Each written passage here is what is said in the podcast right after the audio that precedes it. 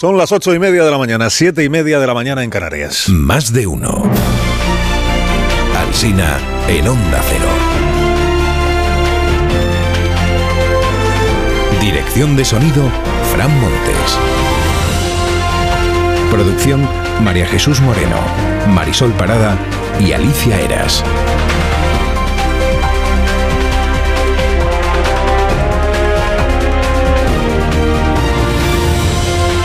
12 y 20 minutos de la mañana estamos en cadena aquí en Más de Uno, aquí y en todas las emisoras de Onda Cero, aquí en el Teatro Principal de Ourense y a partir de las 12 y 20, pues como siempre en todas nuestras emisoras, la programación local y regional que usted tampoco se debe perder, porque es donde contamos lo que sucede más cerca de todos ustedes. Ha explotado un cohete ayer, ya, lo sabrá usted. El dueño del cohete ha dicho que ha sido un éxito. El dueño es Elon Musk, eh, el cohete es el, o era, el Starship y a estas horas yo creo que todo el mundo habéis visto ya las, las imágenes, ¿no? El momento en el que el cohete parece que sale bien, pues alcanza una gran altura y de repente hace y, se acabó. No iba nadie dentro, como hemos explicado. ¿Y cuál es el éxito, en opinión del, del dueño, del señor Mas? Eh, pues que está en fase de pruebas todo esto. Y entonces dice, de todo se aprende, también de esto que ha sucedido. Y además están contentos, dice, porque hemos conseguido que llegar hasta ahí arriba y porque el fallo se produjo cuando la segunda, la primera etapa se separa de la segunda. O sea, la parte del cohete que ya Ah, se ha quemado todo lo que tenía que quemar, ya esa se, tiene que desprender, pero sin que provoque la explosión del otro, que es lo que falló. Bueno, el caso es que el New York Times dice esta mañana que lo de Elon Musk es eufemismo cósmico, porque no quiere aceptar que lo de ayer pues no salió, no salió bien. Sobre todo porque el gran éxito que pretende Elon Musk es que los cohetes y las naves espaciales sean reutilizables. Y claro, en esta ocasión, pues reutilizable no va, no va a poder ser. Bueno, cosas de España de las que hoy habla la prensa de nuestro país. Irene Montero que, solo va como un cohete para sus fieles de Podemos, porque el resto aparece en todas las portadas hoy, aparece en compañía de Yone Belarra, de la ministra de Derechos Sociales, solas las dos en el Banco Azul y abrazadas en el revés que supuso ayer para ellas eh, que se rehiciera la ley del solo sí es sí. Según la ministra del Código Penal, ya sabéis, no tiene eh, ya el consentimiento en el centro y ya no libra, por tanto, a la mujer agredida de tener que demostrar que se resistió. Esta es la versión de la ministra o del Ministerio de Igualdad, que el país, por ejemplo, desmiente en su editorial. Dice esta mañana, ni código penal de la manada, ni retroceso de derechos. Cabe esperar que baje el ruido de la disputa, de la disputa entre el PSOE y Podemos. La crónica del país sobre la sesión parlamentaria de ayer casi casi es una crónica sentimental. Dice, la coalición aprende a vivir tras la fractura, aprende a vivir. El episodio ha sido muy doloroso para ambos. Lo que se respira, dice el país, es que ni Irene Montero se va a ir del gobierno, ni Pedro Sánchez la va a echar. En efecto, esto es lo que se viene respirando desde que empezó el gobierno de, coalición, ¿no?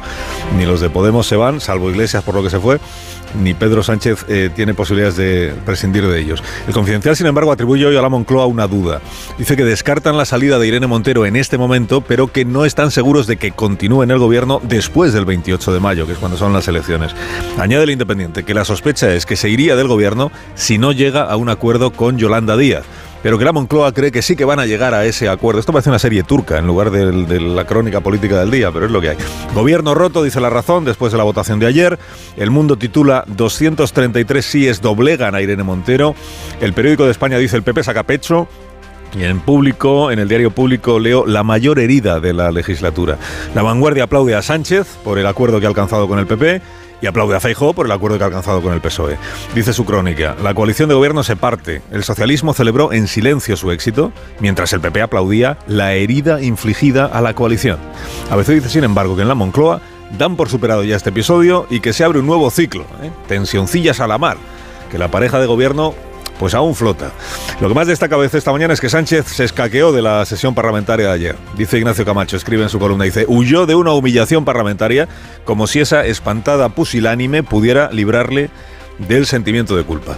Quien sí estuvo fue Yolanda Díaz, como hemos contado, estuvo arropando a Irene Montero, dicen las crónicas, triunfantes las dos en la derrota, según el diario El Español, triunfantes las dos en la derrota. El Español lleva como asunto principal esta mañana una sentencia del Tribunal Supremo en la que se lee que el consentimiento siempre ha sido sustancial en el Código Penal. Y dice el español, lección del Tribunal Supremo a Irene Montero por la ley del solo sigue sí. Segundo asunto en la prensa de esta mañana, el agua y Doñana. De hecho, es el primero para el diario La Razón, que abre así. Dice, cinco meses sin respuesta del gobierno sobre el Parque Nacional. Se refiere a cuatro cartas que ha enviado la Junta de Andalucía al gobierno de España para que se active ya una comisión bilateral. Dice La Razón, Sánchez criminaliza a los agricultores y editorializa Doñana, monumento a la desidia socialista. La vanguardia también abre por Doñana esta mañana, desata la guerra entre el PSOE y el PP de Andalucía y escribe Carlos Mármol que es revelador que ni Sánchez ni Juanma Moreno buscaran ayer un acercamiento protocolario. Pareciera, dice, que el conflicto les interesa más que la paz, que prefieren las lanzas al armisticio. El país dice que es Feijó, quien está alentando la guerra del agua para desviar la polémica de Doñana y acompaña la crónica con una muy bonita imagen, esa es la verdad, una bonita imagen del presidente Sánchez contemplando el campo mientras habla pareciera que está echándole una homilía al matorral, porque claro, no tiene público presente, pero está ahí hablando el, presidente. ¿Qué más? Que aireó el gobierno ayer una nueva carta de la Comisión Europea que advierte a la Junta de Andalucía sobre este asunto de Doñana. Pero resulta que Voz Populi ha preguntado a la Comisión Europea por esta carta y le han dicho que en realidad no existe esa carta. Que esto es una respuesta a una pregunta parlamentaria que hicieron dos eurodiputados, en concreto socialistas. Uno de ellos es César Luena. César Luena, el escudero de, el escudero del Pedro Sánchez primigenio. Ya ni, ninguno os acordáis aquí de César Luena, pero cuando empezó Pedro Sánchez su aventura era eh, a quien tenía a su lado, a César Luena. Luego ya pues fue repudiado y luego pues fue recolocado. Es un poco el patrón del, del presidente. Primero lo repudia y luego lo recoloca a César Luena en las listas europeas. Bueno, ojo ministro Bolaños. Ojo que al gobierno de ahora se le empieza a hacer la misma pregunta que se le hacía al gobierno de Rajoy en el año 2016, antes del proceso y todo aquello. La pregunta es, ¿Qué solución ofrece el gobierno al problema catalán? Hace la pregunta hoy Jordi Juan, que es el director de La Vanguardia. ¿Por qué? Porque Bolaños, el ministro, ha dicho que no valen estas fórmulas que plantea eh, Per Aragonés porque son las que dividieron a los, a los, catalanes. Pero dice el director de la vanguardia, ojo, que Aragonés ha presentado una fórmula que incluye una mesa de partidos catalanes, o sea que no es unilateral. ¿Alguna salida tendrá que dar el gobierno más allá de invocar el diálogo sin llegar a ninguna concreción clara? Primo de Rivera será exhumado el próximo lunes del Valle de los Caídos, como hemos contado. No veo gran controversia esta vez en la prensa, ni siquiera por el presunto uso electoral de esta exhumación, que tampoco sé muy bien cuál sería. La. Quien más atención le presta a esta historia es el diario.es, con este título que dice Exhumaciones a dos velocidades. Seis meses para sacar a Primo de Rivera mientras las víctimas siguen esperando. Las víctimas del lado franquista, ¿se entiende? Del bando franquista. Eh, Colás informa en El Mundo de que se ha cancelado el ballet sobre Rudolf Nureyev, que había anunciado el Teatro Bolshoi. Había anunciado que iba a continuar, pero lo han cancelado. Razón que han dado en el teatro que contraviene las leyes del país, o como traduce Xavi Colás, que es demasiado gay para los gustos de Vladimir Putin. Ha tenido poco eco la noticia, yo creo que muy relevante, de que en España, no sé si lo sabéis esto, en España ha sido derogada la Constitución. Ha sido derogada la Constitución, el Código Civil, el Código Penal y la Ley de Enjuiciamiento Criminal.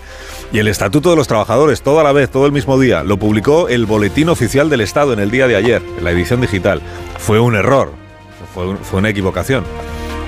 Bueno, creo que fue una equivocación, porque ya cambian tanto el Código Penal que uno no sabe. Igual lo han derogado todo en el, Lo que nadie ha explicado es cómo pudo pasar un error como este. Que el BOE publique la derogación de la Constitución y del Código Penal.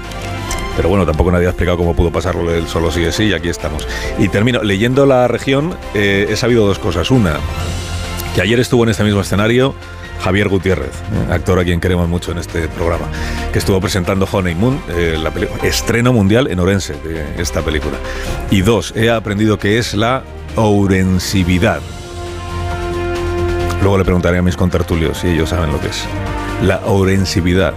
Hay, una asociación que se llama así, ourensividad, y que reivindica la visión de futuro que pone a Orense en el foco mundial de la longevidad, o sea, que los hábitos saludables de esta tierra y vuestras tradiciones ayudan a vivir muchos más años y a vivirlos en plena forma. Y además tenemos aquí la prueba, porque solo hay que veros aquí a los presentes, con la edad que ya tenéis y los jóvenes que seguís pareciendo.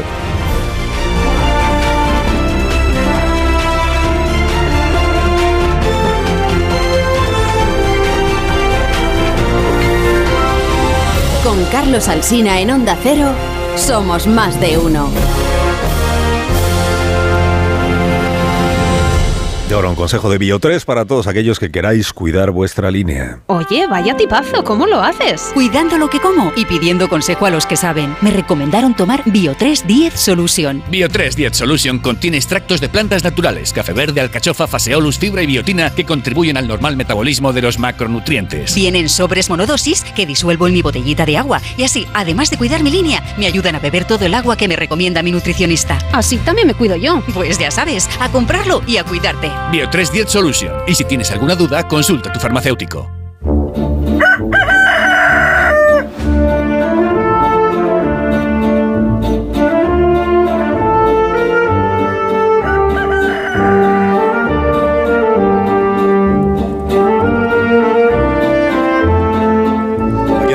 Torre, como cada mañana, a esta misma hora. Rafa, buenos días. Eh, buenos días, Carlos Alsina. Mencionamos ahora este asunto de las exhumaciones y la exhumación de Primo de Rivera. Claro, tú no te acuerdas porque eres muy joven, pero antes las campañas electorales empezaban con la tradicional pegada de carteles. Se decía así, esta noche los candidatos han hecho la tradicional pegada de carteles. Se iban con los cepillos y la cola y plantaban sujeta ahí en los muros y luego se subían a la caravana y recorrían España besando niños. Ha cambiado mucho España. Ahora no hay pegada de carteles. Ahora las campañas arrancan con la tradicional apertura de tumbas. Esto es algo que le debemos a este gobierno que ha decidido que no se puede pedir el voto hasta que se ha exhumado a un faccioso. Yo creo que la liturgia debería redondearse con el político presentándose con una pala, eh, luego los fotógrafos, ahí da dos paladas, se toman las imágenes y a recorrer España. Esta campaña le toca a Primo de Rivera, que va a ser exhumado del Valle de los Caídos. Eh, se hace de acuerdo con la familia, es, eh, es, más, la familia lo pidió antes de que el gobierno dijera que iba a hacerlo. Lo que ha elegido el gobierno es la fecha y es oportunísima, el 24 de abril, y se anunció justo ayer que también es oportuno porque fue el día más oprobioso del gobierno de la coalición. Y oye, Primo de Rivera, se ve que se juega mucho en estas elecciones porque la pieza, bueno, más bien los restos, son de gran entidad. Si bien no se debería confundir, como hace Jaume Sens, al dictador que es el padre, con el fundador de la Falange, que, que, que, más necesaria que la memoria es el estudio y la lectura, que en algo ayudan a conocer la historia. Concluye la torre, concluye. Pues concluyo que van a tener que dosificar los cadáveres, porque luego, claro, vienen las generales y algo habrá que hacer para inaugurar la campaña y ya se sabe que no hay campaña sin huesitos. Y la Torre, ¿tú crees gallego? ¿Tú, eh, ¿Tú dices Orense o dices Ourense? ¿Tú qué crees, Alcida? ¿Tú qué crees? no sé, no sé, cómo eres... Si, podemos, si puedo mediar... Como eres tan voluble... Puedo mediar al cine y me presento antes de tiempo. Eh, Rafa Torre dice Pontevedra. Ah, ahí no, hay, no hay problema, ¿verdad? No, si problema no hay en ningún sitio, los problemas los generáis algunos. Yo es que no he conocido... en el teatro principal, entre tanto, ¿eh? Yo no creo, Rafa, que tengas un buen día. No, que ah, tienes un programa entero para hablar por la tarde. Ah, no, no ah, pero si me preguntas, hablo, ¿eh? Venga, es mi trabajo. Gracias, gracias por madrugar con nosotros. Adiós. Es mi trabajo. Adiós. Le das pie y se hace él con el programa. Bueno, en tertulia esta mañana os presento a Ángeles Caballero. Buenos días, Ángeles, ¿cómo estás? Buenos días. Bienvenida. Aurora Nacarino Bravo, buenos días Aurora y bienvenida. Muy buenos días. Está Edu Madina en nuestros estudios centrales. Eh, buenos días, Edu. Hola, Carlos. Buenos días a todos. Buenos días. Para ti no hay aplauso porque no... No me lo merezco. No has venido. porque no te ven. Gracias. Porque no te ven. Y Amón Rubén, bueno, a ti ya no te presento más porque te presentas tú solo. No, me presentan los aplausos, los clamores. Estoy haciendo gestos para callarlos porque, porque, de verdad estoy sobrepasado por la calidez del eh, recibimiento. Agarimar es el verbo, ¿eh? lo dije esta mañana, agarimar, tratar con cariño. Me gusta ah, ¿Verdad? Suena bonito, agarimar. ¿Y has aprendido, más cosas? O... La verdad es que no, pero... Pues aprender ourensividad, que antes, ¿quién ponía cara? El caballero, ponías cara de urensividad. Mira, estas personas que nos acompañan aquí, por ejemplo, estos chicos que están aquí en la primera fila, estos que están aquí en el palco tuyo de la derecha, sí. estos eh, tienen 80 y... Sí. 84 años. Todos juntos. Y parecen, ¿qué parecen? Adolescentes, parecen. Sí, esto es como ¿Por qué? ¿Por qué? Pues porque son de Orense. Y aquí pues parece que no, o no. Además hacen radio algunos de ellos, me han dicho, que tienen un programa de radio. ¿Quiénes tenéis el programa de radio? Aquel que... Sí, uno en concreto. Se llama Radio Cúbito, ¿no? Radio Cúbito. Muy bien, pues eh, hemos venido a aprender de, Radio Cúbito, a ver cómo se hacen los programas de radio de verdad. Bueno, ¿qué me contáis de Orense y de la, y la ciudad en la que estamos? ¿La habéis disfrutado este ratito que habéis podido Estar, eh, Aurora. Eh, Carlos Alsina, yo llegué anoche en el mismo tren que tú a las 11 de la noche, con lo cual todavía no he podido disfrutar de la ciudad. un saludo al maquinista, que era oyente del programa. Verdad, un saludo a Kevin, por favor. Sí, sí, oyente del programa. Es muy bonito esto que te esté esperando el maquinista. De la general. Ya te has bajado del tren, vas, para salir de la estación y está el maquinista esperándote en la puerta para decir, les he traído bien. Sí, sí, todo, fantástico además, ¿eh? muy bien. Sí, sí. Bueno, y disfrutaste entonces de ese ratito que desde la estación hasta... no, pero ahora cuando Caballero sí, ¿no? Caballero sí, Caballero hizo más vida. Yo pasé un poco, pasé un poquito, porque llegué a las... Eh, salimos con una hora de retraso de Madrid y bueno, pues llegamos, pero vamos, me dio tiempo a pasear un poco y ahora pasearé el resto de mañana que me quedo, que me quedo aquí. La catedral, tengo muchas ganas de verla, que no la conozco, y darme un garbeo. Muy bien. Y Amón, pues lo mismo, ¿no? Para aprender ya pues otras palabras también. Sí, yo a Orense he venido muy, en muchas ocasiones. No digo, no voy a decir que es una gloria local. porque igual que exagero. Podrías, podrías. Pero no me es ajena esta tierra, quería decir, no me es ajena esta tierra. Muy bien, no, no hablamos con el presidente de la Diputación. A las diez y media estará aquí el presidente de la Junta de Galicia. Hablaremos de, de Urense y de sus atractivos y de la provincia y de su situación y de y de sus eh, cuestiones más relevantes. Bueno, ¿por dónde queréis que empecemos el análisis de los temas principales de la actualidad del día? Lo, que más destacan hoy todos los medios y lo que hemos, hemos contado también aquí en el programa es la sesión parlamentaria de ayer, la eh, consumación. Ya casi, casi, casi está reparada o reformada o corregida, depende a quién le preguntes, la ley del solo sí es sí en la parte que afectaba, insistimos siempre, eh, la, parte penal, la que afectaba al Código Penal, a los delitos y a las penas. Digo casi, casi porque falta solo la bendición del Senado, después de que ayer el Congreso ya eh, hiciera la votación correspondiente. Quienes decían, no, hasta última hora es posible que al final el PSOE se ponga de acuerdo con Podemos y no con el PP, bueno, pues no, pasó lo que estaba previsto que sucediera, que es que salió adelante la ley, la reforma de la ley, en contra del criterio del el grupo de Unidas Podemos, en el que está naturalmente Irene Montero, en el que está Ione Belarra y en el que está Yolanda Díaz, que también votó en contra de la reforma de esta ley. ¿Y qué destacan esta mañana los periódicos? Dos imágenes. Una, la de Irene Montero y Ione Belarra abrazándose, ellas solas en el Banco Azul, una vez que se ha producido el anuncio de la votación, y los diputados del Grupo Popular puestos en pie y aplaudiendo, mientras los del Grupo Socialista permanecen sentados y, como antes decíamos, como con cara de no, cara como de palo, de que no se sepa lo que estamos, lo que estamos pensando. Bueno, eh, comentarios que queréis hacer sobre esta cuestión, Caballero, Nacarino Bravo, Amón, Madina.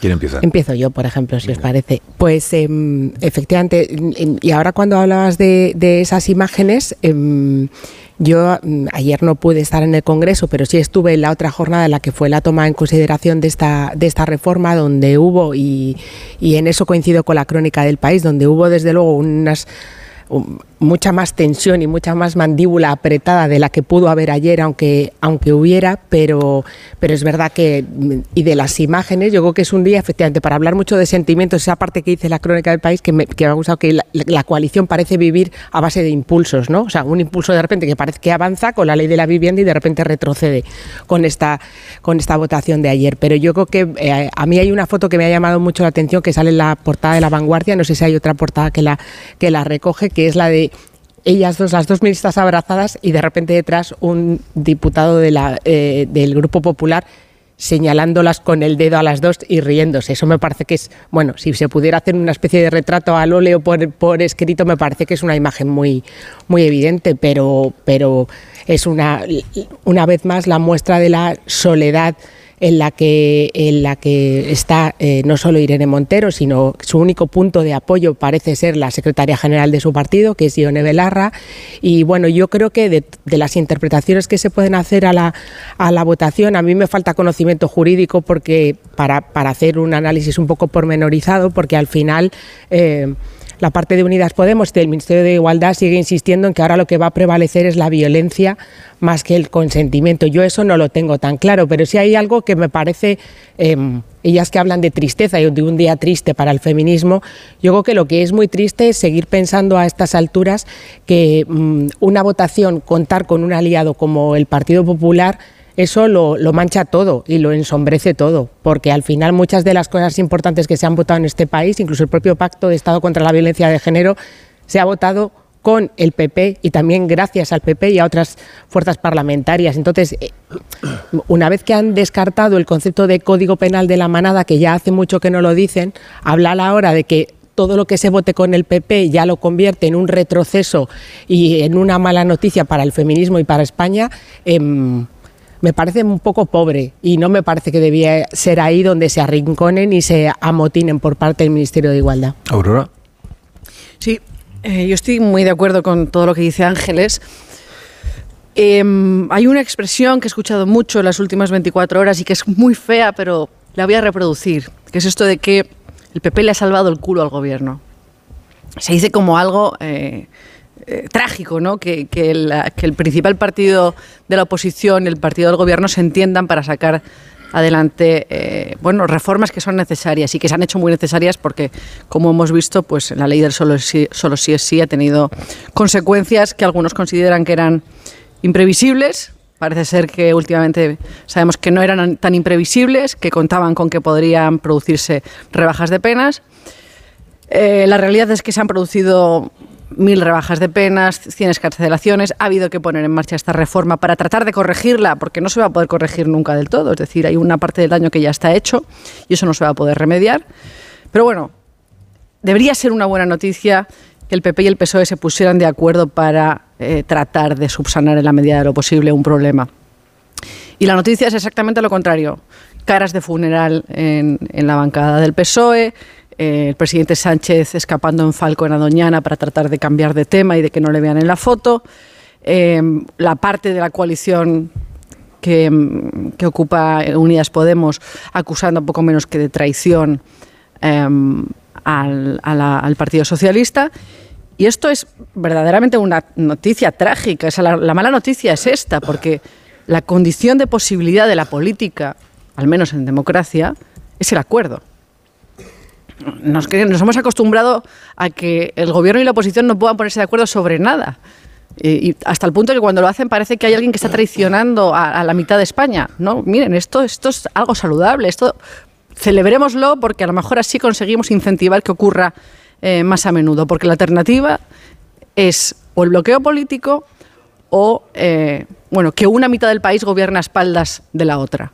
Y creo que esto es, es eh, malo para, para la salud de la democracia. Madina. Sí, comparto el enfoque que acaba de hacer Aurora, ¿no? Sobre la, necesidad del país que tiene España en términos de pacto, sobre todo en el plano de la política nacional, digamos, porque suceden bajo radar múltiples pactos en el nivel municipal y en el nivel autonómico a los que quizá les prestamos menos atención, pero que tienen el valor de dotarle a la democracia española en su funcionamiento de, digamos, niveles de funcionamiento higiénico y muy saludable, que muchas veces no vemos en la política nacional y que cuando sucede como sucede ayer, pues hacemos bien en poner en valor. ¿Qué, ¿Qué le pasa a la votación de ayer? Que no es una votación de construcción, sino de reconstrucción porque mm, el bloque de la mayoría de la investidura, digamos, la mayoría de los grupos parlamentarios que, iniciaron la legislatura con la investidura de Pedro Sánchez y han sujetado al gobierno en toda su legislación, pues desde mi punto de vista cometieron un error gravísimo en la elaboración de la ley que aprobaron.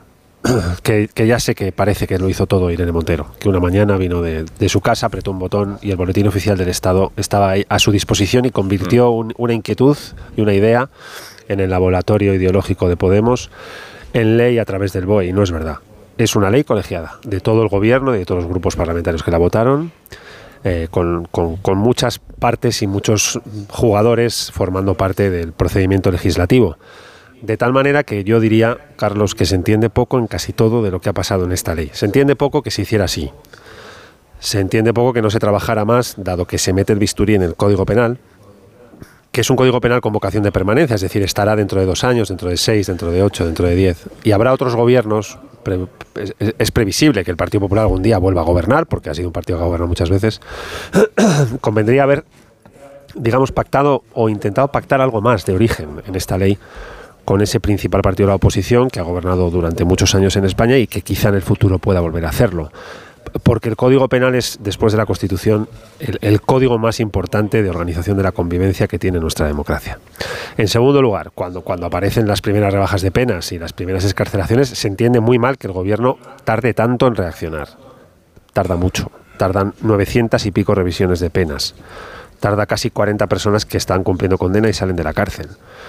se entiende mal que, no hayan sido entre los dos, Podemos o Unidas Podemos y el PSOE, capaces de encontrar un punto de acuerdo para no votar ayer los dos partidos de la coalición lo mismo. Y se entiende mal que nos agarremos al palo ardiendo de, esta posición del Partido Popular para establecer una especie de... lo que ha pasado aquí ha sido un desastre completo y total. Y, y mi sorpresa está en que nadie vaya a asumir ningún tipo de responsabilidad. No digo que nadie tenga que dimitir ni irse de ningún lado, digo responsabilidad porque todo el proceso, desde el inicio de la legislación hasta la corrección o el inicio de la corrección que vimos ayer en espera de lo que decida votar el, Senado, pues ha sido un cúmulo de errores y de, digamos, encadenamiento de, al menos para mí, sorpresa tras sorpresa. No he sido capaz de entender nada de este procedimiento legislativo desde que empezó hasta que está a punto de terminar. Y eso es todo lo que puedo decir desde el estudio central, Carlos. Amón. Pues aquí desde mi posición de primer tenor de la compañía del teatro principal.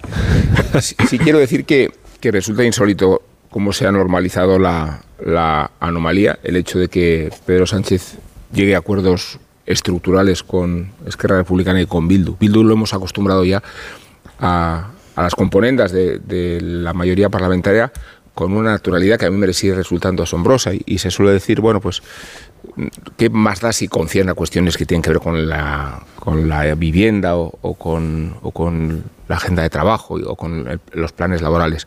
Y eso estaría bien si no hubiera tantas contrapartidas después, a cambio que las conocemos, que tienen que ver con la revisión de la memoria, que tiene que ver con la política penitenciaria, pero no quiero alargarme en esa dirección, y, y sí reflejar cómo la anomalía se ha convertido en normal y lo que tendría que ser normal es ahora una anomalía y que se perciba con vergüenza el hecho de llegar a un consenso con el principal partido de la oposición y que el promotor de la ley original, que es Pedro Sánchez, se esconda entre, entre los marjales de Doña Ana para que no se le identifique en el lugar donde tenía que estar. Por lo menos asumir el lugar que le corresponde al presidente de gobierno en la ley más delicada de toda la legislatura. Bueno, pues se esconde de ella eh, en Doñana y utiliza la demagogia medioambiental para cuestionar al Partido Popular que ha venido a salvarle.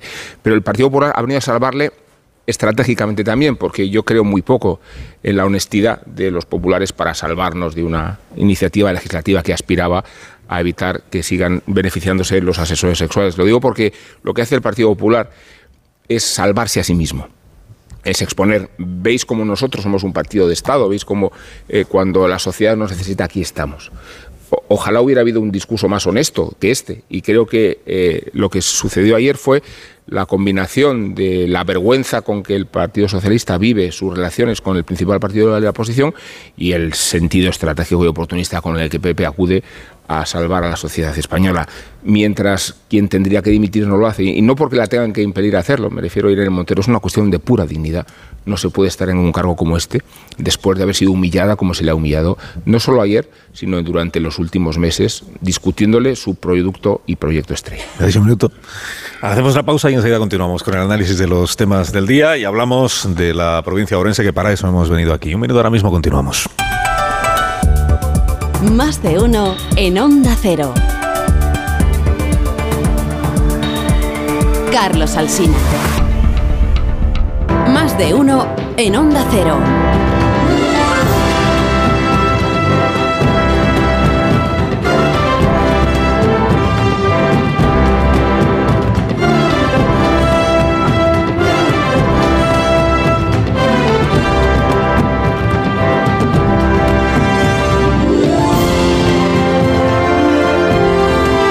Tertulia, aquí en Más de Uno, en Onda Cero. Estamos en tertulia hoy con Ángeles Caballero, con Aurora Ana Carino Bravo, con Edu Madina y con eh, Rubén Amón. ¿Qué tal lo estamos haciendo? Eh, Radio Cúbito, ¿lo estamos haciendo bien? ¿Bien? ¿Vamos bien? Hoy tenemos aquí un, tribunal duro. Sí, a este lado también. ¿Qué, ¿Qué tal vamos? Bien, bien, dicen que bien. Generoso el público. Sí. Generoso el público. Bueno, os voy a sentar a Raúl del Pozo, que no ha podido desplazarse hasta, hasta Orense. Ya sabéis, eh, bueno, ya sabéis quién es Raúl del Pozo y ya sabéis eh, que entra por teléfono, claro, que por eso toda España sabe que es belga. Eh, Raúl del Pozo, buenos días, ¿cómo estás? Buenos días. Tengo una tía en Orense que tiene 100 años. Ah, pues le enviamos un... sí, sí. No, esta es la prueba de la, de la que... La urensividad. La urensividad que decíamos antes, sí, sí. Que 100 años. Bueno, pues, pues, pues muy bien. Pues nada, cuando tú quieras que empiece, viva el vino. Ah, bueno, te vas para arriba, eh, con Rafa La Torre también. Enhorabuena. Ah, en la audiencia y eso, en, los oyentes. Sí, sí, sí. Bueno, es que Rafa va muy bien, ¿eh? Pero, no, se lo vamos a decir más, porque, no. porque muy joven, conviene que no se estropee. Bueno, cuando tú quieras, que empiece viva el vino. Pues el agua es la sangre de la tierra. Con el tiempo, un barril de pañí, como dicen los gitanos, valdrá más que un barril de petróleo. No llueve en el abril más cruel y la desembocadura del Tinto y el Guadalquivir es un western entre agricultores y ecologistas, entre Pedro y Feijó, que se putean y se dan zancadillas porque se juegan las elecciones. Esta es la cuestión, o salvar la fresa o salvar lo que queda del paraíso con 300 especies de aves migratorias, los linces o las viñas. Una vicepresidenta del gobierno acusó de señorito al presidente de la Junta de Andalucía por haber aprobado que se indulte a los agricultores que dan palos al agua y chupan los acuíferos. Pedro Sánchez ha visitado el parque y ha insistido en que Doñana no se toca. Exige a la Junta que rectifique el atropello. Feijó le ha recordado al presidente que se escapó en Falcon para no votar la ley del solo el sí y manosear Doñana. Bruselas amenaza a España con una multa de 300 millones de euros. Moreno Bonilla exige ayudas a los agricultores y un decreto de sequía. Las alcalozas, las alzacolas, alzacolas rojizas, alzacolas rojizas que se despliegan como un abanico mágico entre las viñas se van y se escapan las abubillas, las alondras, los búhos y las águilas. Se secan los alelís del mar el rincón del flamenco, querido Carlos, donde los caballos bailan, está amenazado el vino de Falstaff, el Sancho Panza de Shakespeare, un bufón tan inteligente como Hamlet. El gran borracho, con dos yardas de barriga, toma jerez o vino de Canarias con tostadas en las tabernas, lo sigue haciendo. Ronca como un caballo y dice que un jarro de jerez enciende el cerebro, hace a los hombres valientes y sagaces, ilumina la cara y calienta el corazón. ¡Viva el vino!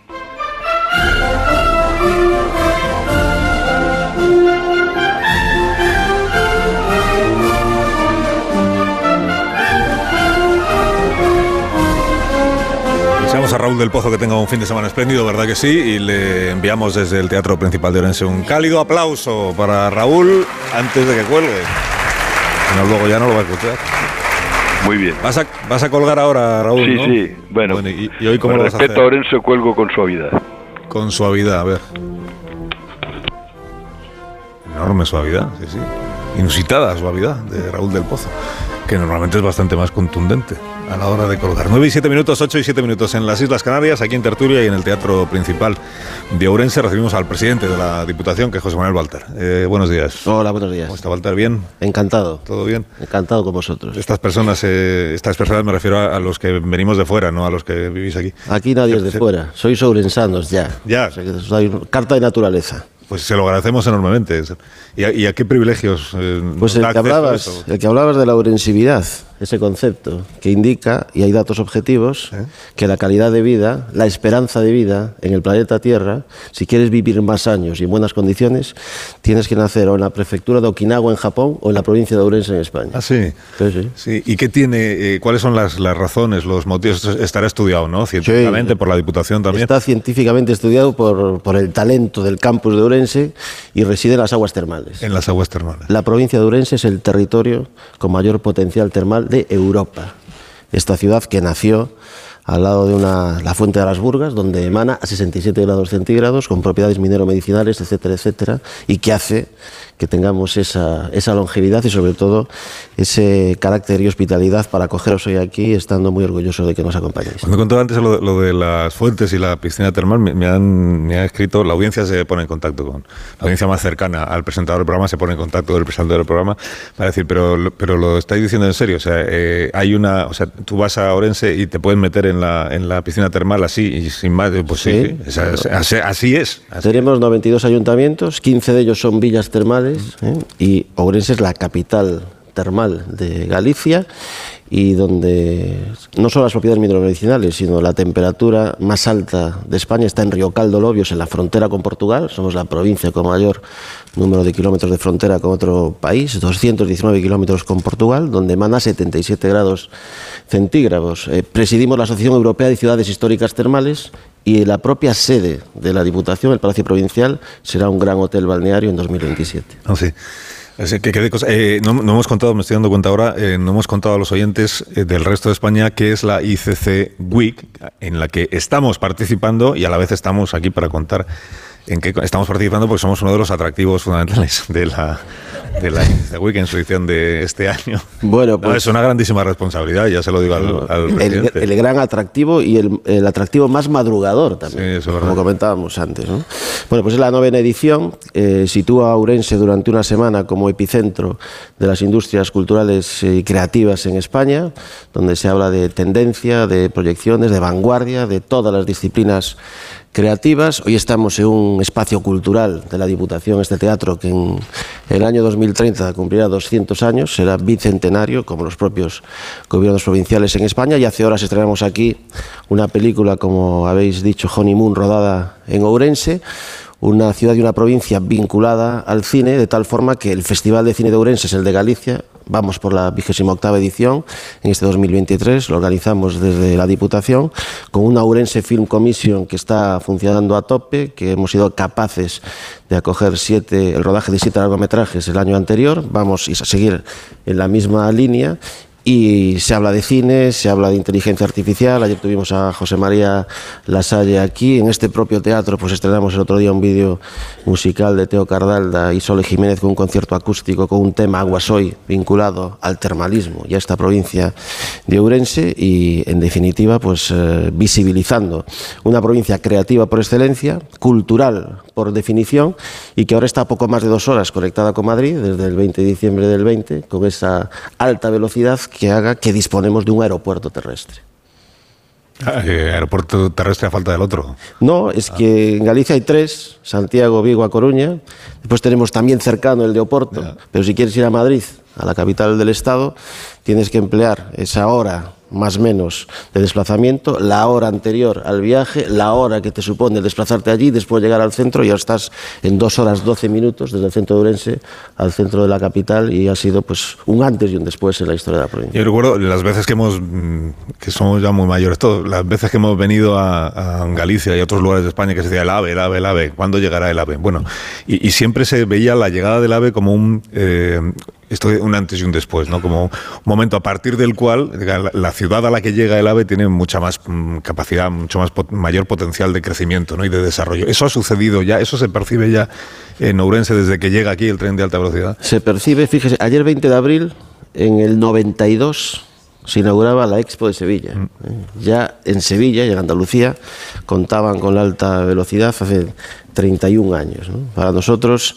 se ha notado en estos meses son cifras récord de turistas, de pernoctaciones, por supuesto los tickets agotados, el reflejo de la hostelería, la restauración.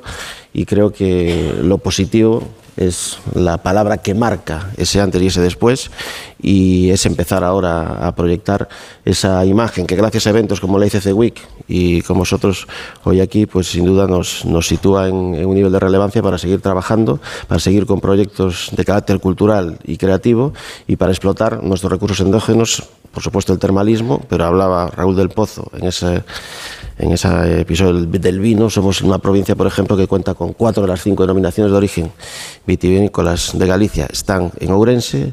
El vino que llevaba Colón a América cuando zarpó el 3 de agosto de 1492 era vino del Ribeiro, que es la segunda denominación de origen más antigua de España. Y alrededor de todo esto, pues tenemos a pocos minutos de aquí la Ribeira Sacra, que es la mayor concentración de monasterios por kilómetro cuadrado del mundo.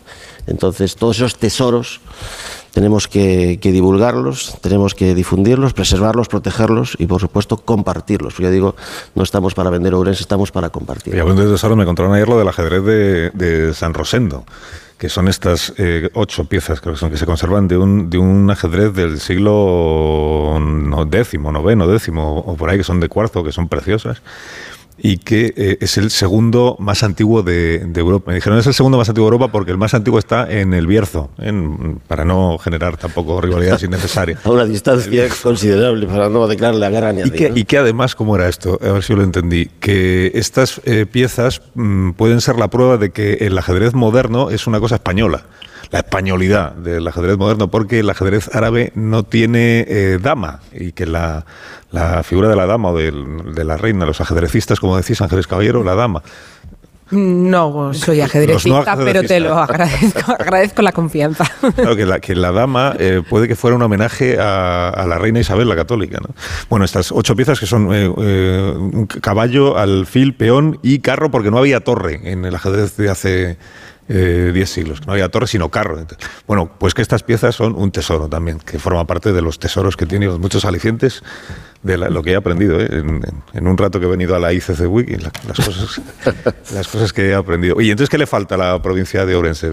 Bueno, pues... Si el presidente de la Diputación se tiene que poner reivindicativo, no sé si con la Junta, con el Gobierno Central, con, con todos a la vez, ¿qué, ¿qué, es lo que le falta? Bueno, yo creo que a nivel de infraestructuras, con la llegada de la alta velocidad y, por supuesto, con las autovías, que ya ah, desde los 90 gozamos con ellas, pues estamos en disposición ahora de apostar por la innovación, por la tecnología. Tenemos el Parque Tecnológico de Galicia, está ubicado aquí en Ourense, desde donde se fabrican desde componentes de aviones una industria aeronáutica potente y un campus que también con sinergias, el campus del agua, también tiene una titulación aeronáutica importante y creo que lo que hace falta ahora pues es eh, seguir proyectando la imagen eh, de provincia vinculada también al, bienestar, al relax, después de los tiempos de pandemia, donde hemos todos apreciado la necesidad de, la salud, lo hemos puesto como un, bien realmente importante y si el agua es vida, el agua termal es salud. Y en eso sí que podemos eh, presumir, todas las provincias y territorios tienen riqueza patrimonial, etnográfica, gastronómica, eh, perspectiva histórica de la que hacer gala, pero nosotros tenemos algo que nos hace diferentes y esas aguas termales sin duda son el camino para seguir explotando esa vía, como dije antes, convertir el, Palacio Provincial en el gran hotel balneario de referencia en Europa y seguir una senda de desarrollo. Será el motor económico de la ciudad y de la provincia en cuestiones en las que sin duda estamos todos implicados, esa, esa unión y esa colaboración público-privada con el empresariado y con todas las administraciones que operan en el territorio. ¿Qué, año me ha dicho que se va a inaugurar el... 2027. Que vendremos Noviembre 2027 haremos un programa inaugural desde allí. Bueno, yo ya estoy jubilado, pero no me importará venir no pasa nada, se puede hacer sin problema alguno. con Ángeles Caballero. Yo sí. También. Y me jubilo yo también, si quieres. También, pues, pues no os queda ni nada a los dos para jubilaros. Bueno, pero vendremos en todo caso. vendremos a, disfrutar de Ourense. Luego va a venir el presidente de la Junta a las eh, diez y media. Eh, ¿Le doy algún recado de su parte? ¿Algún asunto pendiente? No, porque nos, hablamos cada, cada, dos o tres minutos. Ahora no, porque estamos en directo. Y además de hablarse se entienden. Pero el anterior nos entendemos perfectamente. Y el anterior, que ahora opta a la presidencia del gobierno de la nación, sabe que tiene muchísimas virtudes, tiene muchas virtudes, pero la más importante es que es ourensano. Ouren sano. Hay que hacer patria con. siempre. ¿Cómo le ve usted? Bueno, le verá bien, claro, que va a decir usted que es. Bueno, pues yo creo que no, no es que lo vea yo, es que todo apunta a lo que va a suceder. Creo que hay una corriente importante que indica que va a llegar a presidir el gobierno de la nación, que hace falta a este país ese, ese cambio. En Galicia se ha comportado electoralmente, como todo el mundo sabe, con cuatro mayorías absolutas consecutivas y eso ha hecho acrecentar su fama bien merecida de, gestor, de profesional de la gestión pública y por lo tanto estamos hablando de cosas serias, de rigor, de saber hacer las cosas y sin duda de gozar de la confianza de aquellos que van a depositar con su voto en las urnas pues una apuesta por un cambio en el país. hay un, hay un elemento en esto de la, de la política nacional que no sé si aquí se percibe igual, eh, que tiene que ver con las alusiones a a ver cómo lo explico yo esto. Yo, percibo desde el centro de la península que cuando se habla de, del origen gallego de, de y de su procedencia de la política gallega, se suele decir como, como, con un cierto desdén o, una cosa parecida al desdén. Aquello de la política nacional le viene grande. Dice, ya, pero ha tenido no sé cuántas mayorías absolutas en Galicia. Bueno, sí, pero eh, eso es Galicia es otra cosa. Galicia es como una liga menor, ¿no? Es esto se, escucha, o yo al menos creo que ese es el, mensaje o el aroma que se percibe en muchos análisis, ¿no? Que es como ahora ya está en política nacional, ya se ven sus carencias, porque en la política autonómica eh, esas cosas no se perciben. Eso aquí bueno, no sé si es usted el indicado para decir. Bueno, ¿eso aquí molesta, no molesta? Pues no, porque yo creo que, Galicia es la Champions. ¿eh? Fíjese que, fíjese, fíjese que de los padres de la Constitución, uno de ellos, Manuel Fraga, fue presidente de esta comunidad eh, autónoma de Galicia y el propio Feijó no solo ha demostrado experiencia acreditada, gestión y rigor dentro de una comunidad autónoma referente dentro de todas las que componen, de las 17 que componen el panorama autonómico español, sino que ha ostentado antes de ese momento responsabilidades nacionales, dirigiendo pues entidades como Correos o siendo el máximo responsable del Insalud en su momento, eh, dirigiendo la política sanitaria del país. Entonces, yo creo que no se le puede poner ninguna tacha ni, mirarlo con ningún desdén. A los hechos me remito, lleva un año como presidente del partido a nivel nacional. Las encuestas dicen los que, que dicen las sensaciones, también apuntan eh, esos 36 días que quedan para las elecciones locales, que sean una antesala de ese resultado de esas generales, en las que sin duda España pues eh, merece un, presidente como Alberto Núñez Fijo. Y hacía yo que iba a decir usted, claro, que es, del mismo partido, ¿no? Va... Sería el titular si dijera lo Desea, desea, que, siga, que siga Sánchez. Ángeles Caballero, ¿alguna pregunta para el presidente de la Diputación? Sí, yo quería eh, preguntarle precisamente por no solo una de las cosas que acaba de, comentar ahora, sino que hemos estado comentando antes de que de cuando nos hemos, nos hemos conocido, que es precisamente el cambio que ha supuesto para la, ciudad y para y en general para la provincia la llegada de la alta velocidad. Mm, pero quería saber un poco eh, si una ciudad como Urense está preparada eh, tiene infraestructuras y sobre todo si no teme lo que ha ocurrido con otras ciudades que sabe que lo que están precisamente es demasiado, es una palabra que me cuesta pronunciar, turistificadas y que están precisamente lo que están es rechazo al turista porque están sobredimensionadas. Yo no sé si hay una especie de, eh, o se puede llegar a contemplar un escenario de morir de éxito en ese sentido. Bueno, nosotros tenemos, teníamos claro que era un antes y un después la llegada de la alta velocidad, pero a efectos turísticos también eh, queríamos ordenarlo, no queríamos una masificación. Nosotros lo que ofrecemos es un turismo de bienestar, un turismo de relax, un turismo casi familiar, de gente que pueda desplazarse aquí en grupos de tres, cuatro, cinco personas y no queríamos pues que zonas como la Ribeira Sacra, que tiene unos encantos eh, increíbles, pues eh, fuera imposible acceder allí o ver un fin de semana que no puedas disfrutar todo lo que supone pues estar no en soledad, pero en grupos pequeños con amigos, etcétera, etcétera. Y entonces creo que eso hemos trabajado en ello, seguimos trabajando en esto, como dije antes, no queremos venderla, la provincia queremos compartirla y compartirla con unos grados y un estatus de, de tranquilidad, de moderación que creo que es son políticas que estamos llevando a cabo también en sinergia con el, con el Ejecutivo Autonómico y con los propios ayuntamientos, que son los mayores interesados, no solo en el retorno económico o el retorno turístico que supone pues, un avance de estas características, sino también lo que llamamos retorno emocional, el hecho de haber sido parte en algún momento de tu vida de una experiencia como la que significa pues, estar pues, en un monasterio con más de 15 siglos, como San Pedro de Rocas, que en septiembre de este año cumplirá 100 años como, con su declaración de bien interés cultural y que es el monumento más visitado de la Ribeira Sacra. Amón.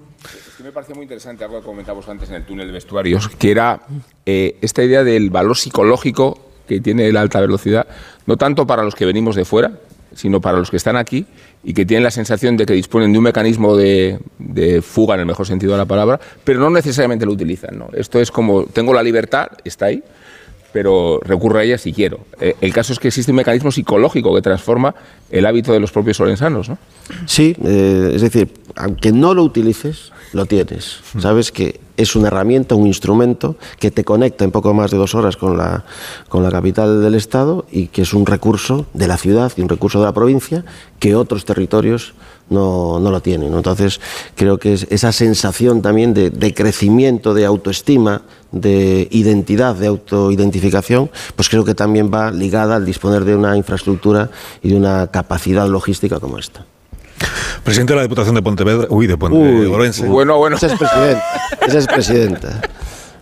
¿Sabe qué pasa? Podríamos hacerlo eso también, ¿eh? Que una persona de la audiencia me ha, mencionado a Rajoy y entonces me he ido yo a la Diputación de Pontevedra. Bueno, vale, admitimos. Hablando de gallegos, no, que es verdad que la, presencia de los políticos gallegos en la política nacional, que no es de, no es de ahora con Feijóo y con, y con Yolanda Díaz, que también es de, de esta comunidad autónoma. El presidente de la Diputación de Ourense, Ahí. Eh, Manuel Baltar, eh, gracias por la invitación y gracias por este rato de conversación. Muchas gracias a ustedes, buen día. En, hacemos una pausa, no, me, no, nos importa. En 25 minutos pasan de las 9 de la mañana, una menos en Canarias. Enseguida a la vuelta hablamos del agua, que mira, en esta comunidad autónoma afortunadamente ese no es un problema, la falta de lluvia, pero en el resto del país sí que lo está siendo, del agua y del enorme debate en torno al Parque Nacional de Doñana, del que nos venimos ocupando en estos últimos días. Ahora mismo continuamos.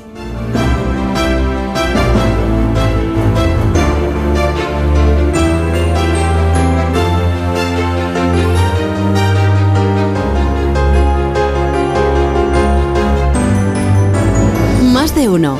Onda Cero. Carlos Al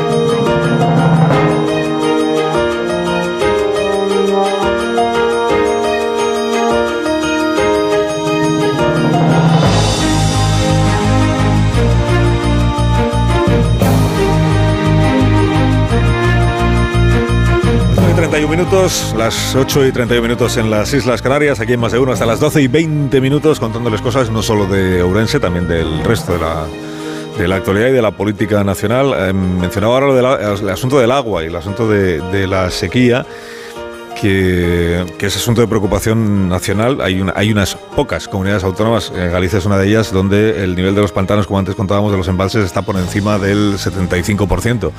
Pero en el caso de Murcia, por ejemplo, está por debajo del 30%. En el caso de, de Andalucía, estamos ahí, ahí en el 30%. Lo mismo Extremadura. Cataluña sufre serios problemas también como consecuencia de la falta de agua. Pero hay un asunto en concreto que tiene que ver con el agua y no con la sequía directamente, aunque la sequía está agravando la situación, que es el Parque Nacional de Doñana y toda la de la polémica que se ha generado, como ya sabéis, desde que la semana pasada el Parlamento de Andalucía inició la tramitación de una reforma legal que permitiría aumentar la superficie que está destinada al cultivo o que está declarada oficialmente como hábil para ser cultivada y por tanto para ser regada. En la polémica eh, respecto de si esa ampliación perjudica al Parque Nacional de Doñana, si la Junta de Andalucía está desoyendo tanto el criterio científico como el criterio de la Unión Europea, de la Comisión Europea, porque que viene diciendo que hay que cumplir una sentencia del Tribunal de Justicia de la Unión. El presidente de la Junta, eh, hablamos con él este, esta semana en el programa, nos dice que ellos, por supuesto, todo lo que están planteando cumple estrictamente lo que dice el Tribunal, faltaría más, y que es la Comisión Europea la que se está haciendo información eh, distorsionada por parte del Gobierno de España. Os ofrezco un par de pasajes de la vida política nuestra de cada día, pero de la jornada de ayer y relativos a Doñana, antes de escuchar a los contratulios de este programa. Primero el presidente, presidente que se organizó a sí mismo esta visita a la estación biológica del Parque Nacional, que es un lugar muy concreto de la inmensidad que es el Parque de Doñana, para decir allí el señor Sánchez, ya anticipábamos ayer aquí que probablemente Sánchez diría lo mismo que viene diciendo estos últimos días en sus declaraciones y en sus mítines, pero en Doñana, con la pues que digamos la imagen sea en el Parque Nacional. Pero lo que dijo es, por ejemplo, que la Junta de Andalucía, que Juanma Moreno debería abandonar su arrogancia y ceder a lo que se le está diciendo y abandonar este proyecto que está impulsando en el Parlamento andaluz. Lo escuchamos. Si el sentido común y la legislación comunitaria nos está diciendo que no a este proyecto de ley del Partido Popular con Vox, creo que no hay ninguna razón, ninguna excusa para no abandonar esa postura, eh, soberbia y, por tanto, volver a la legalidad europea y eh, frenar este atropello. El atropello que dice el el presidente Sánchez. Ayer nos preguntábamos si aprovecharía el presidente su presencia en la provincia de Huelva para acercarse también hasta los cinco municipios donde están eh, tanto los agricultores que están a favor de esta ampliación como quienes están en contra, que también los hay, para conversar, pues por ejemplo, con los alcaldes de esos municipios. Pues, pues, no encontró tiempo el presidente, pues ¿qué le vamos a hacer? No encontró tiempo para acercarse a esos cinco municipios. Eh, tampoco el presidente del Partido Popular, el señor Núñez Feijó, que estuvo en la provincia de Huelva reunido con empresarios y que allí dijo que él, por supuesto, apoya a Juanma Moreno, al presidente de la Junta de Andalucía. No solo le apoya, sino que le ha instado a seguir adelante con la tramitación de esta reforma legal. Juanma, no cambies el modelo. Sigue trabajando desde la lealtad, con la Constitución y con el Estatuto en la mano. Ejerce tus competencias con respeto.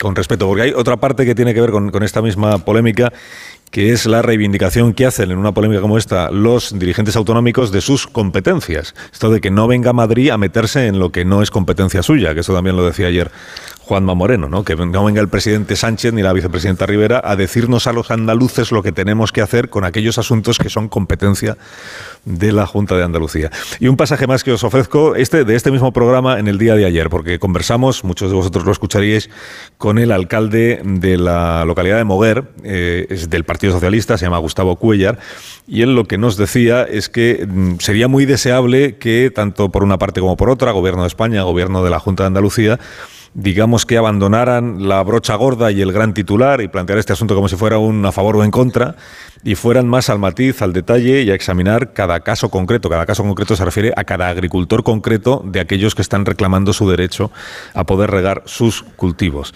Eh, eh, invocaba, digamos, el alcalde de, de Moguero, pedía que haya entendimiento, ¿no? que se pongan de acuerdo eh, el gobierno central, el gobierno autonómico y los propios ayuntamientos con los agricultores para encontrar una solución a este asunto y que no se opine sin tener conocimiento de causa. Vamos a oírlo. Sin conocer históricamente, pero tampoco de forma palpable el territorio, todo el mundo opina, todo el mundo manda todo el mundo quiere. La realidad es que no solamente está lleno de matices, sino que hay que diagnosticar primero si hace falta un traumatólogo, un cardiólogo o hace falta en este caso simplemente un fisioterapeuta para recuperar el territorio y el entorno.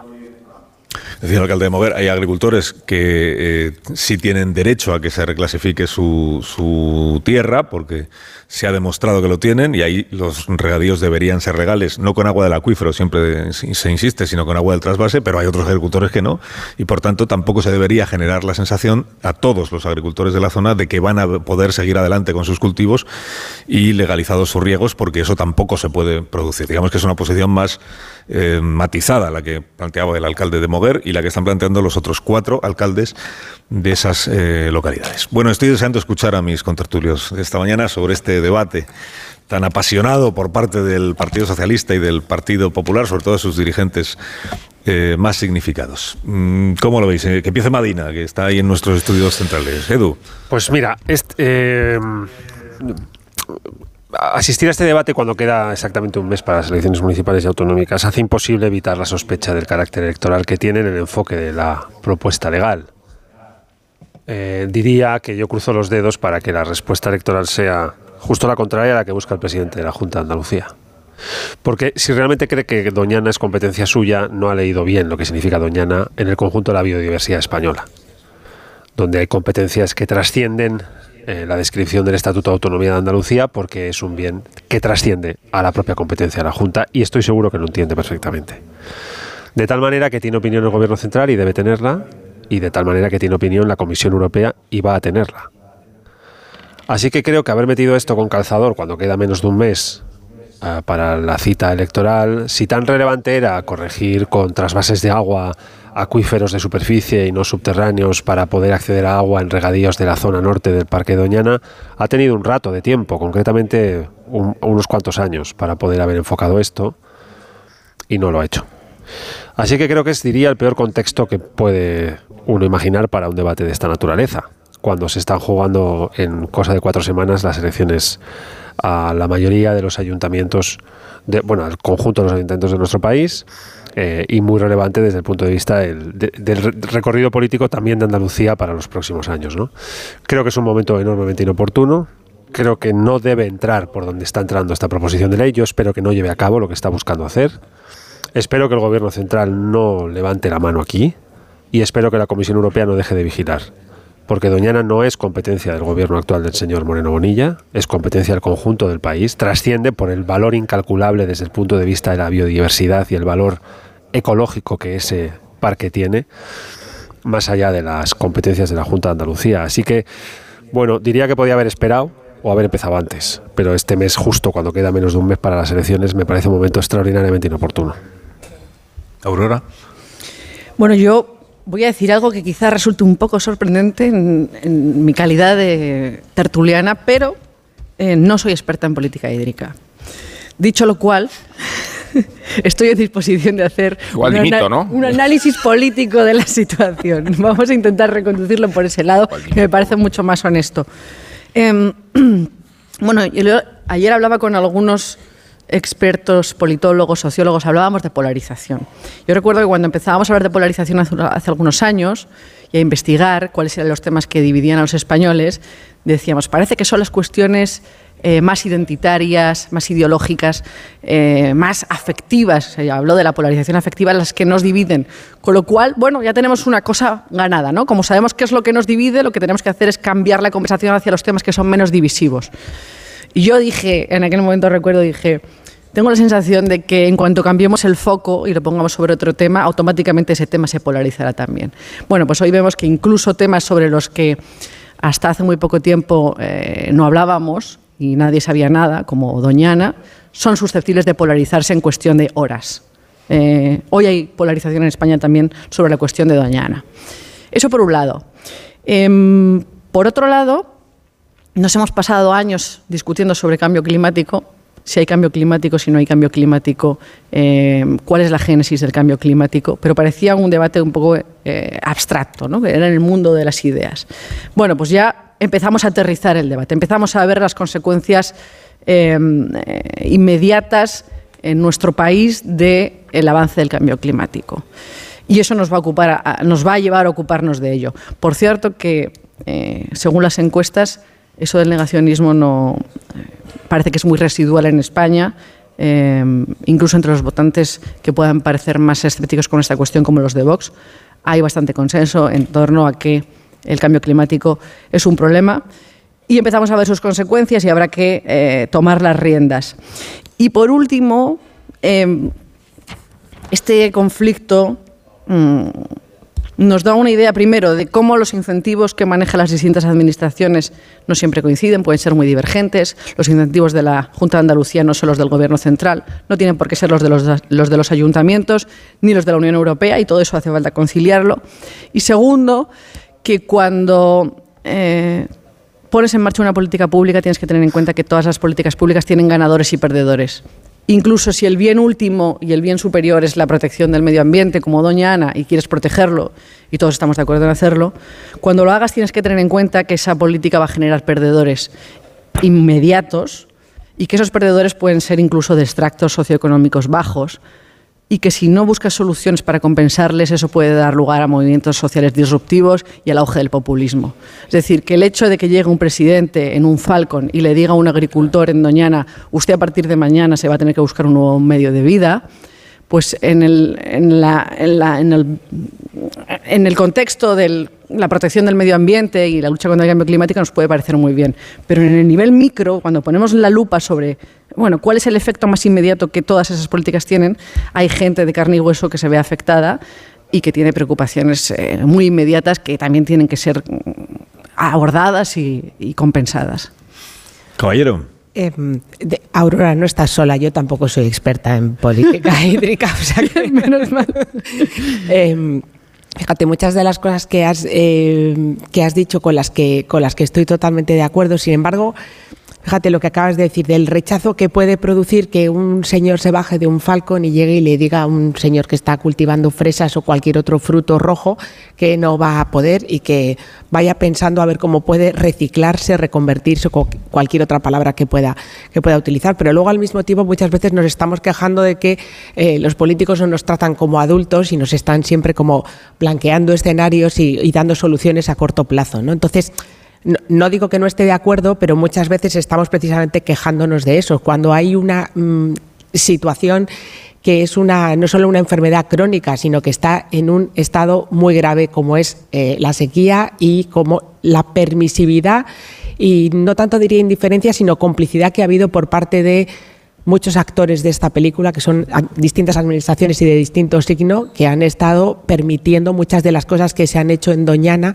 igual que hace tiempo estábamos hablando del Mar Menor y aprendimos el concepto de sopa verde hasta que no vimos unas imágenes en las que aquello era absolutamente insostenible. Entonces, o sea, dándote la razón en eso, es verdad que muchas veces... Mm, hay cosas que son insostenibles, igual que hay cosas insostenibles como, y es un ejemplo un poco mm, bueno, pues muy de costumbrismo y muy de andar por casa, que vivimos en un país en el que cultivar aguacates eh, requiere una cantidad de agua cinco veces superior a la de otro cultivo. Entonces, mm, todos queremos comer aguacate y luego esa, frase que a mí me irrita y me remueve eh, cada vez que la escucho de a mí el gobierno o a mí el alcalde o a mí no me va a decir lo que tengo que hacer, pues es que a lo mejor te, te tiene que decir lo que tienes que hacer porque... Mm, no sé, es el sistema de convivencia también que nos hemos dado, ¿no?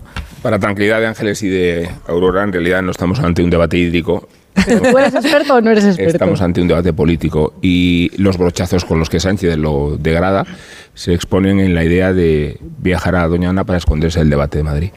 Este es el uso instrumental que se hace de un bien y de un beneficio medioambiental. Eh, y no voy a discutir las políticas del Partido Popular en Andalucía que se podrían discutir o la negligencia de la gestión del parque en tiempos de la égira socialista que se prolongó durante tres décadas. Pero si eh, el presidente del gobierno observa que a través de la maldición apocalíptica del Partido Popular y sus aliados y su percepción de la negación del cambio climático se puede hacer uso instrumental de una situación tan sensible, pues ¿cómo vamos a hablar de agua? Hablemos de Napalm y del vuelo rasante de un avión que pretende colonizar un territorio con obscenos resultados. Es que no es, no es de recibo que un presidente de gobierno se marche del Parlamento para aterrizar en, en Doña Ana y restregar ahí al PP su visión oscurantista del cambio climático. Es tan obsceno que a mí me parece que incluso sus estrategas tendrían que reparar en lo evidente que es eh, esta figura de manipulación e instrumentalización política. Ojalá fuera un debate hídrico. ¿eh? Sí, yo estoy de acuerdo. No habría hablado. Yo estoy de acuerdo. No, es un debate, no es un debate hídrico, pero resolver Doña Ana con la imagen de ayer, desde mi punto de vista, estereotipa un asunto más de fondo, porque hmm. no me puedo creer que Moreno Bonilla tenga toda la razón y todos los ecologistas no tengan ninguna, el Gobierno central no tenga ninguna, la Comisión Europea no tenga ninguna, nadie sepa nada, todo el mundo estaba eh, equivocado y había un señor que a un mes de las elecciones tenía la razón de todo. Pues no, no, si esto era tan relevante y había tanto en juego, había legislatura anterior para haber enfocado esto y no hacerlo a cuatro semanas de una votación trascendental en muchos municipios de la provincia de Huelva y de la provincia de Sevilla. Y dos, estoy de acuerdo con Rubén. Yo creo que ayer el sitio de quien dirigía el gobierno era el Parlamento, porque había una votación enormemente relevante desde el punto de vista político, penal y jurídico de este tramo final de la legislatura de manera indiscutible. Pero eh, eh, un señor aterrizando en un avión no cuestiona la realidad de las cosas y la realidad de las cosas es que la biodiversidad de ese parque y el valor trascendente del Parque de Doñana está muy por encima de la velocidad legislativa de en cuatro semanas querer resolver el problema de unos regadíos ilegales que se quieren legalizar a través de una dinámica de trasvases con un juego de reproches en un momento imposible de gestionar algo tan grande y tan importante como es ese parque. Es, diría, el peor contexto este que puede haber para enfocar un asunto de esta naturaleza. Es verdad, Aurora tiene toda la razón las políticas de transición ecológica hacia un modelo de sostenibilidad que implica un cambio profundo en cómo hacemos las cosas y cómo nos movemos, qué producimos, cómo lo producimos y cómo nos desplazamos, tiene ganadores y perdedores con respuestas populistas que han armado movimientos iliberales y antidemocráticos en muchos lugares referentes de democracia hasta hace poco tiempo del mundo. Lo hemos visto en Estados Unidos, lo hemos visto en Francia, lo hemos visto en muchos lugares y es un asunto lo suficientemente serio como para no jugar con él. Y precisamente porque es lo suficientemente serio como para no jugar con él, debería haber un tono de denuncia en lo que Moreno Bonilla esté haciendo, por mucha razón que quiera encontrar en el pie de página. A lo mejor en el pie de página cuarto hay una razón pero es casi diría una miniatura en comparación con la trascendencia que tiene ese parque y la trascendencia del contexto, donde Aurora ha descrito, y creo que tiene toda la razón, problemáticas de fondo que han hecho tambalearse sistemas democráticos súper sólidos y muy arraigados. Conclusión, no se me ocurre un peor momento que este para la que ha liado con esta proposición de ley, que ha metido Doñana en el eje de la polarización y de la confrontación política y se va a votar en una clave que quizá debería mantenerse o tener un contexto de debate algo más sereno y algo más despejado de elecciones para poder discutir. No sé, yo, yo creo que Doñana merece otro respeto de contexto y este es el más irrespetuoso posible. Me llaman la atención dos cosas que no habéis mencionado ninguno. Una es que este mismo proyecto de reforma de la ley ya se empezó a debatir en el Parlamento andaluz en la legislatura anterior. Mm. sin que los medios nacionales, mm, que yo recuerde, nos hiciéramos mucho eco del, del tema. O sea, no debía haber tanta eh, controversia como hay ahora. Lo, que pasó es que se disolvieron las Cortes del el Parlamento de Andalucía, se convocaron elecciones autonómicas y se quedó ahí parado el tema. Y fue objeto de una campaña electoral donde este tema en Andalucía sí formó parte del debate de las elecciones autonómicas. En el resto de España no. Eh, por eso no sé si en esta ocasión ha adquirido carácter de polémica nacional porque el Parlamento andaluz ha retomado aquello que había dejado eh, pendiente en la legislatura anterior o por la reacción que ha habido desde las instituciones centrales al proyecto en cuestión del Parlamento de Andalucía. Y porque lo ha hecho a cuatro semanas en las elecciones, Carlos. Claro, sí. pero es que ya lo hizo la vez anterior, eh, antes de las elecciones autonómicas, y no pasó nada. No hubo ningún. Bueno, no pasó nada. En, en, Andalucía sí hay un debate, que esta es la segunda parte que me llama la atención, que es la ausencia del Partido Socialista Andaluz en el debate. El, Partido Socialista de Andalucía ha dejado que sea Sánchez, el Gobierno Central y la Dirección Nacional del PSOE quien lleve la iniciativa en este asunto. Al PSOE andaluz yo le escucho poco en este debate. Igual porque la posición que defiende el PSOE de Andalucía no se corresponde exactamente con la que está defendiendo el Gobierno Central. El Gobierno Central está planteando esto como un juego de o sí o no. Y lo que está diciendo es no se puede aprobar un solo regadío más en el entorno del Parque de Doñana, que no es en el Parque de Doñana, ni en el Parque Natural, ni en el Preparque, es en el entorno del Parque de Doñana. Mm. Que ahí es donde sí tiene sus competencias la Junta de Andalucía. No, las tiene en el Parque Nacional, sí las tiene en los municipios que forman parte del entorno del parque. El Partido Socialista de Andalucía no ha dicho nunca ni un cultivo más.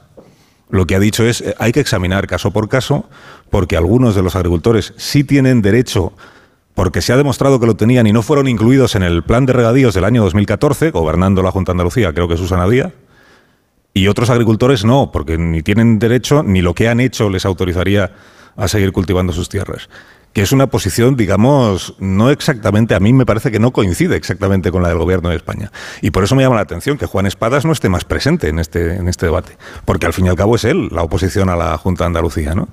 O que no estén más presentes los alcaldes de los cinco municipios socialistas. Ayer hablábamos con uno de ellos y ya comprobamos que tampoco la suya es exactamente, desde luego no es la posición de la Junta de Andalucía, pero tampoco es exactamente la posición del gobierno central. Luego, no es eh, Juanma Moreno el único que ve matices en, eh, esta cuestión de qué terrenos se pueden regar y qué terrenos no se pueden regar. ¿eh? O sea, yo creo que el asunto, digamos que está más discutido de lo que parece dentro del Partido Socialista Andaluz. Y por eso prefieren evitar la exposición pública precisamente para no exponer sus diferencias, que algunas tienen, ¿eh? con la posición de la vicepresidenta del gobierno, Teresa Rivera, y del, y del presidente Sánchez. Y esto es todo lo que tenía que porque tengo que hacer una pausa, no por nada más. no se importa, ¿no? Y a la vuelta rematamos el análisis de las cuestiones de este día. En ocho minutos, las diez, una menos en casa. Más de uno en Onda Cero.